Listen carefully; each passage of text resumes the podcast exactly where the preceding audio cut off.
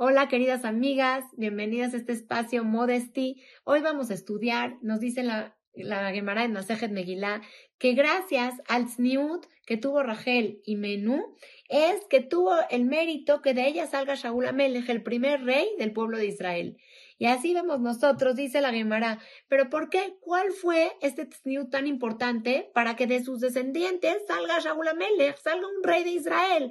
¡Wow! ¿Quién no quisiera que de sus hijos salga un rey? Entonces, contesta la Gemara, dice, porque ella se esforzó en darle las señales que tenía con Jacob, su novio, a Lea. Se los dio a Lea su hermana con tal de, en secreto, en lo más oculto, en la forma más modesta y zanúa, para no avergonzarla y cumpliendo la voluntad que Hashem quería para ella sin cuestionarse. Ella dejó a un lado todos los sentimientos de su, de su corazón, dejó a un lado sus expectativas, sus deseos, era su novio, estaba esperando el día de su boda, quería casarse con ansias, estaba esperando ese momento, pero dejó esos deseos, esas negiot, esos esos pensamientos que tenía internos los dejó a un lado y tuvo esa claridad hacia dónde tenía que llegar y qué es lo que tenía que hacer y eso lo hizo de manera oculta. A nadie le presumió, miren lo que hice por mi hermana, miren cómo yo fui muy tzadeket y cómo dejé a un lado lo que yo sentía, miren cómo a nadie se lo tuvo que anunciar, eso ella lo hizo de manera oculta y ese es el premio,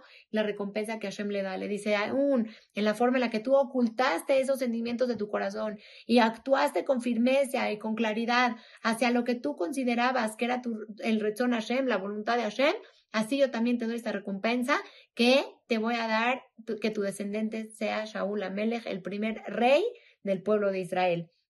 Y así vemos cómo ella hizo este abodat Hashem, este servicio hacia Hashem, lo hizo de manera interna.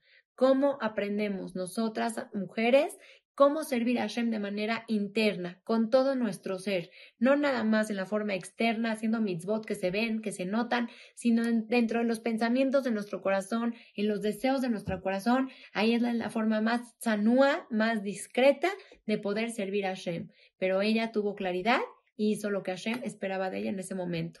Por eso es que Hashem le da esta recompensa tan especial de la realeza.